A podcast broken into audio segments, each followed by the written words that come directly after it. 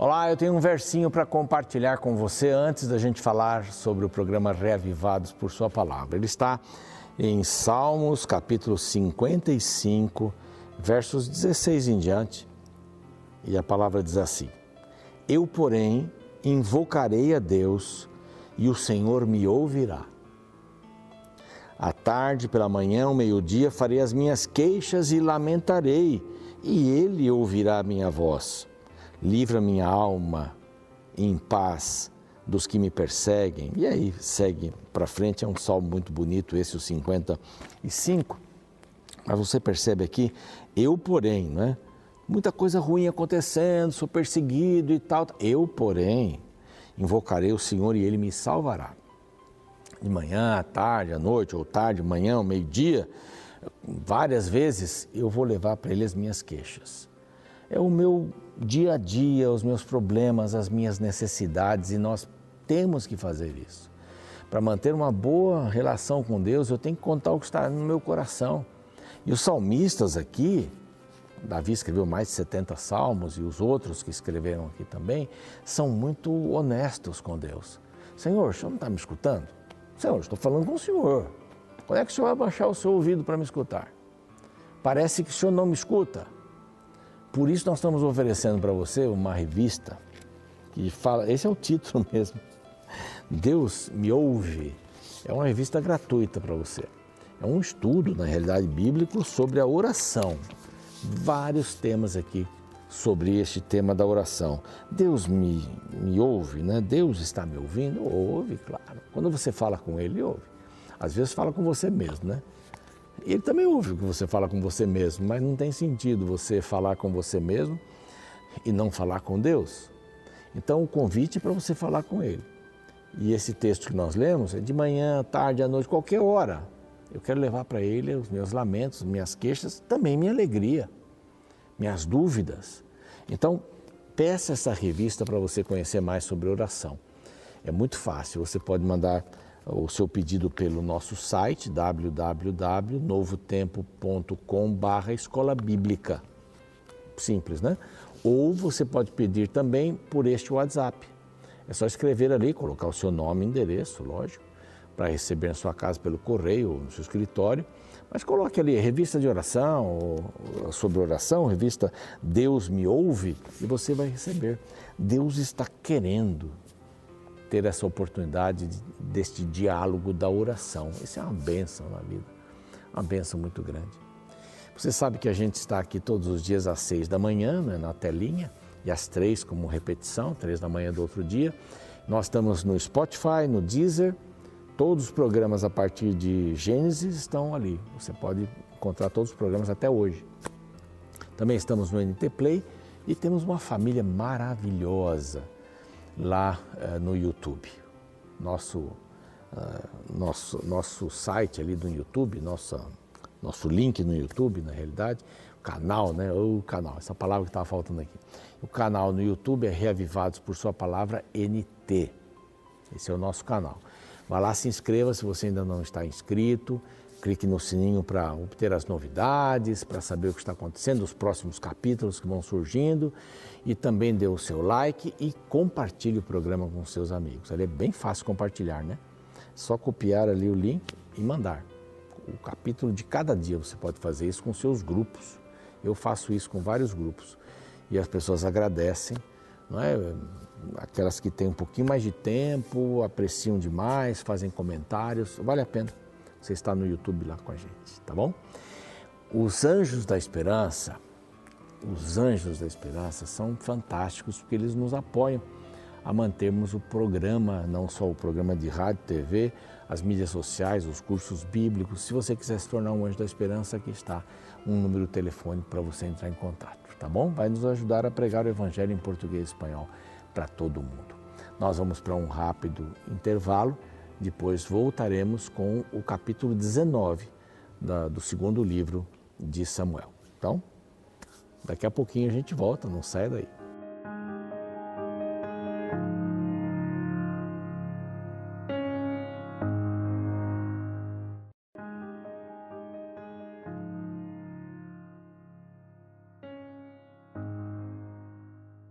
Já estamos de volta com o programa Reavivados por Sua Palavra e hoje estudando o capítulo 19 do segundo livro de Samuel. No Antigo Testamento, a gente fala o masculino, o segundo livro. No Novo Testamento é feminino porque é carta. Aqui é livro, lá é carta. Por isso que a gente sempre diz segundo Samuel. Bom, capítulo 19. Na sequência que a gente estava vendo, Davi chora amargamente a morte de Salomão, de Absalão. Salomão vai aparecer daqui a pouco, mas de Absalão. Não é? E isso não pegou muito bem, né? Toda aquela situação, a Imás querendo correr, mas não tinha notícia para dar, não sabia o que tinha acontecido, embora Joab tenha falado para ele, o filho do rei morreu, você não vai hoje, mandou alguém mais experiente. E quando a Imás chega diante do rei, porque finalmente eles deixaram correr, ele não tinha notícia. Então fica de lado. Aqui não tem notícia, sempre é colocado de lado. E o, o Cuxita vai dar a notícia, sabe dar a notícia de que o filho do rei tinha morrido. E qual é a notícia que nós temos que dar para todo mundo? Que o filho do rei morreu. Jesus Cristo. Essa é a notícia, sem forçar o texto aqui. É etíope ou cuxita, que tem umas versões que falam cuxita. Bom, capítulo 19, então, vem justamente essa reprovação é, de, de Davi, ou de Joabe para com Davi, porque ele estava chorando, não parava de chorar. O povo veio da guerra feliz porque tinham vencido é, os exércitos e, e eles foram embora para casa, fugiram. Absalão estava morto, eles estavam felizes. Quer dizer, a insurreição foi abafada, a guerra foi abafada e Davi vai poder voltar para Jerusalém para continuar a sua governança. Simples. Então o povo estava feliz. Sabe, o que estava acontecendo ali era mais ou menos assim: nós ganhamos a guerra, mas estamos tristes. Era isso que Davi estava pregoando. E Joabe, como um comandante, exército, aquele homem que estava sempre lutando para manter o seu grupo, sem insurreições e tal, ele disse assim: Meu rei Davi, hoje você está envergonhando, verso 5 Hoje envergonhaste a face de todos os teus servos, que livraram hoje a tua, a tua vida e a vida dos teus filhos, das tuas filhas, e a vida das tuas mulheres, das tuas concubinas, amando tu os que te aborrecem. Quer dizer, você está mostrando claramente que eles não, não valeram nada, o esforço deles, digo melhor, não valeu nada. Então, Davi se recomponha verso 7 até diz assim: Levanta-te, agora sai e fala segundo o coração dos teus servos. Juro pelo Senhor, a coisa ia ficar feia. Juro pelo Senhor, isso aqui tudo é Joab falando. Juro pelo Senhor, terceira vez que eu falo, né? Que se não saíres, nenhum só homem ficará contigo esta noite. Você está fazendo o maior mal para eles, você não está reconhecendo. Em vez de você dizer, puxa, parabéns, ganhamos a batalha, parabéns, soldados, vocês são demais, tal. Ele fica chorando, dizendo, meu filho Absalão, meu filho Absalão. O Davi, Absalão queria matar você. Ele não se importava se você morresse, não. Ele queria pegar o seu lugar. Agora não vai ficar feliz também, você era pai. Nós pais amamos nossos filhos, né? Mas Davi, os homens iam morrer por vocês e morreram por você. Morreram por você e seus irmãos, filhos, etc. Mulheres, eles morreram. E agora você vai chorar, levanta, anda. E ele levantou. Aqui diz o verso 8: E o rei se levantou e se assentou junto à porta. E o fizeram saber o povo. Aí o povo, né, eis que o rei está sentado. E veio todo o povo, todo o povo, apresentar-se diante do rei, porque Israel havia fugido cada um para sua tenda. Bom, ele seria o, o rei de Israel também, não é? Nem todos de Israel vieram. Mas o povo que foi vitorioso veio, veio ter com Davi ali. E, e o rei, é, aqui na, a gente vê no, no verso seguinte, né? Todo o povo em todas as tribos de Israel andava altercando entre si, dizendo, falando, né? Discutindo, o rei nos tirou das mãos dos nossos inimigos, livrou-nos das mãos dos filisteus e agora fugiu da terra por causa de Absalão. Que coisa mais feia é essa? Ainda bem que ele recebeu essa, essa correção, não é? Eles queriam saber cadê o rei? Cadê o rei? Absalão, a quem ungimos sobre nós, já morreu na peleja. Verso 10. Agora, pois, por que vos calais e não fazeis voltar o rei? Queremos o rei. Aí ele foi, né? Foi para lá, Davi volta para Jerusalém, o povo ia juntamente com ele, né, para Jerusalém, saiu de Jerusalém escondido, saiu de Jerusalém para fugir dos é, do, dos seus perseguidores, possíveis perseguidores que viriam, né? Absalão estava vindo com seu exército. E disse assim, vamos embora antes que aconteça alguma coisa e ele nos pegue de surpresa. Agora eles voltam. Então o rei, verso 11, mandou dizer a Zadok e a Abiatar, sacerdotes, falai aos anciãos de Judá, porque sereis vós os últimos em tornar a trazer o rei para casa. Então vamos lá. Estou voltando. Vamos lá, nós queremos voltar. Queremos estar lá com o povo. E aqui é uma troca de comando. É uma coisa assim bem interessante. No decorrer aqui a gente vai ver melhor isso. Mas Davi troca o seu comandante. Bom, primeiro porque acho que ele né, matou Absalão, o filho dele. O segundo porque ele matou Abner, que era um comandante de Saul. E ele fez várias coisas por sua conta e risco. Era um bom comandante? Era.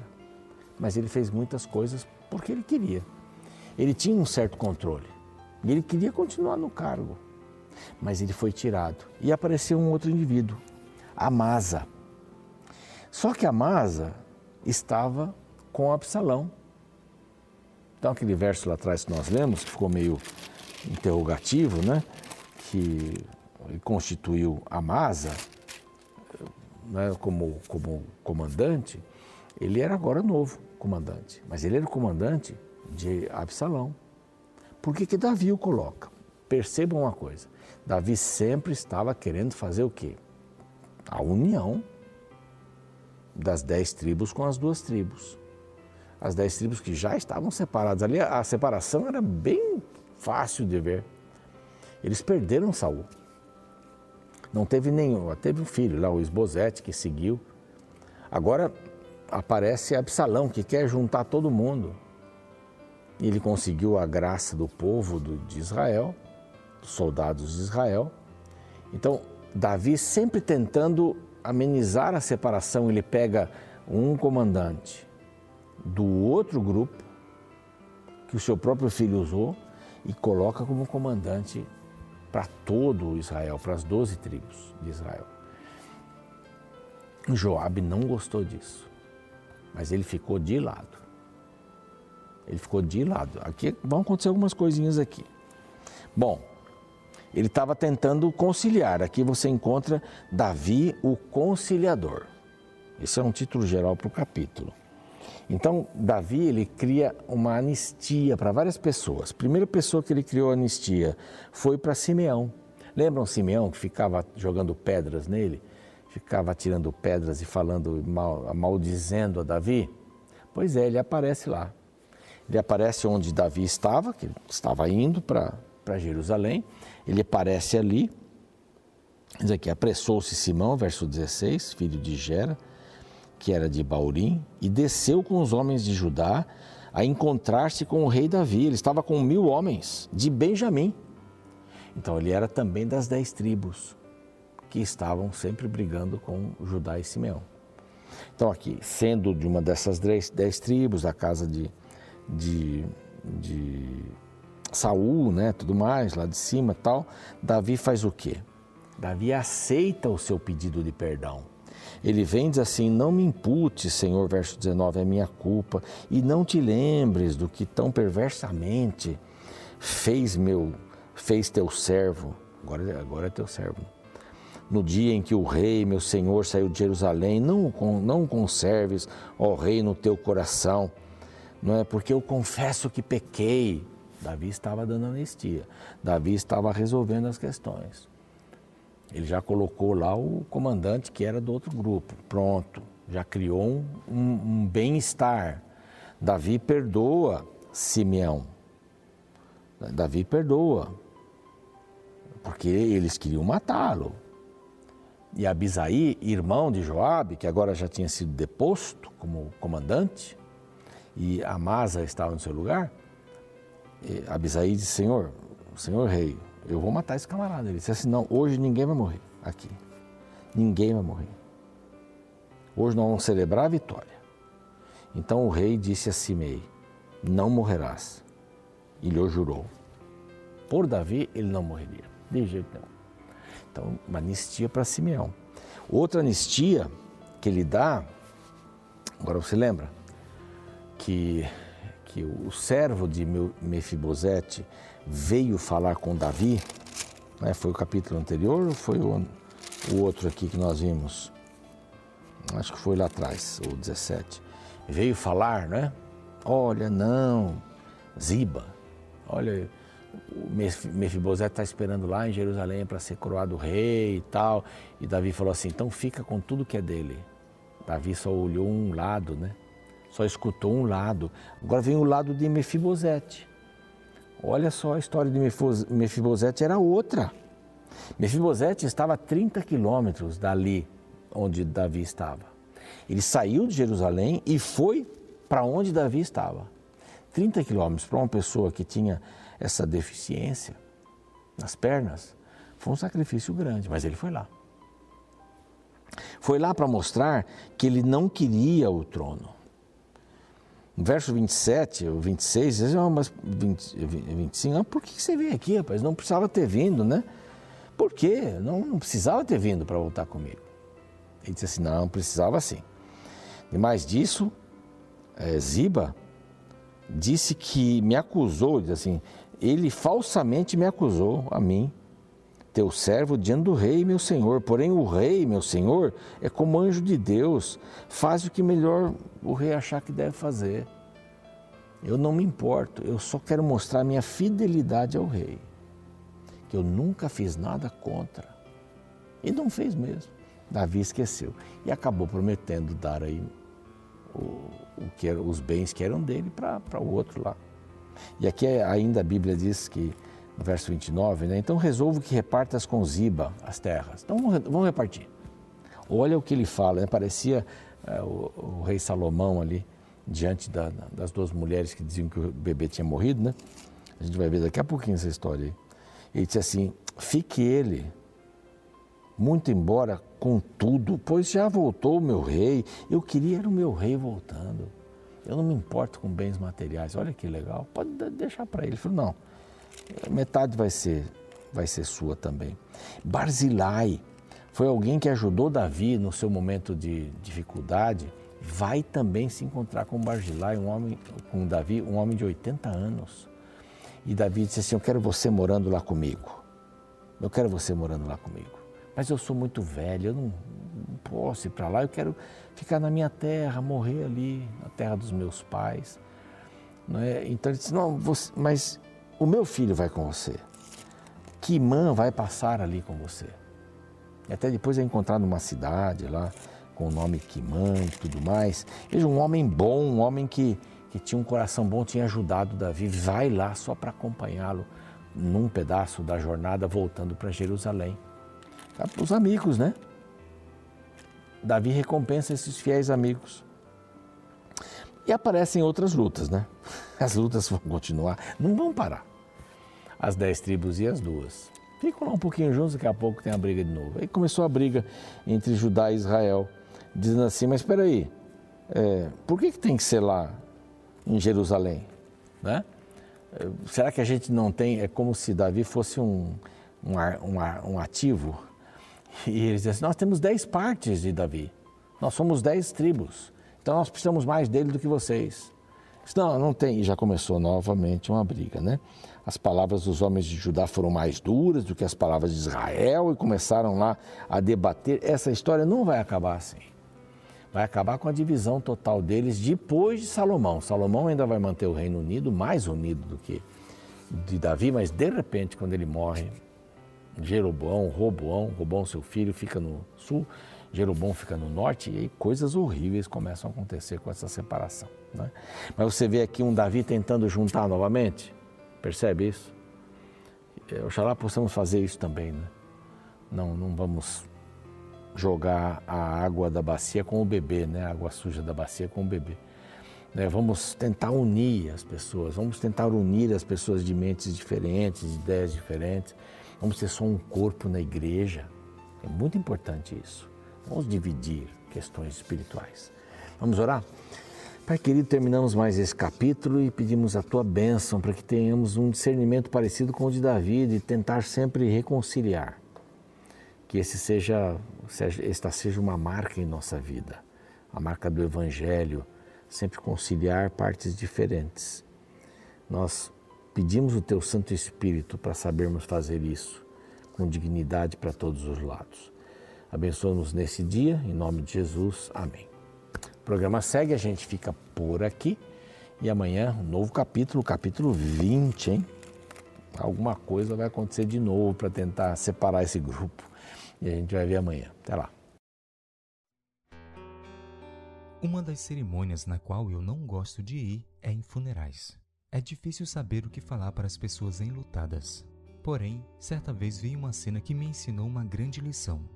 Uma mãe havia perdido um filho em um acidente de carro e, por causa do ocorrido, todos os familiares viajaram, de perto e de longe, para estarem ao lado dela. Durante o velório, era possível ver o esposo e os outros quatro filhos ao lado dela o tempo todo. Ela chorava desesperada. As palavras que mais se repetiam de sua boca eram: Minha vida acabou. Meu filho me deixou.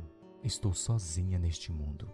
Embora estivesse triste pela situação, o marido decidiu interromper os lamentos da esposa e, de forma muito carinhosa, lhe disse: Meu bem, todos estamos tristes pela partida do nosso filho. Porém, não podemos esquecer de quem ficou. Você não está sozinha. Até hoje, quando me lembro daquela cena, me vem à mente a tendência que temos de nos apegarmos às perdas e nos esquecermos dos ganhos.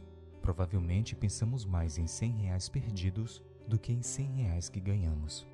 Esse é justamente o relato do capítulo 19 do segundo livro de Samuel. Davi havia acabado de perder seu filho Absalão, mas Absalão havia sido um homem muito mau. Além de assassinar seu irmão, ele também quase tirou a vida de seu pai Davi e usurpou o trono de Israel. Foi necessária uma intensa guerra, na qual muitos soldados de Davi se sacrificaram até que a vitória sobre Absalão chegasse. Porém, após a vitória, ao invés de se alegrar pelos guerreiros que ficaram ao seu lado, Davi apenas lamentou pelo filho que se perdera. A cena era tão incômoda que Joabe, o comandante de seu exército, lhe dirigiu as palavras registradas no verso 5. Então Joabe entrou na casa do rei e lhe disse: Hoje envergonhaste a face de todos os teus servos, que livraram hoje a tua vida. Sabe, a vida nos surpreende com perdas e partidas. Quantas vezes temos que nos despedir de pessoas que amamos? Porém, precisamos lembrar que, embora alguns partem, outros também ficam. E assim como é importante lamentar as perdas, também é necessário reconhecer os ganhos que Deus acredita dia a dia em nossa vida.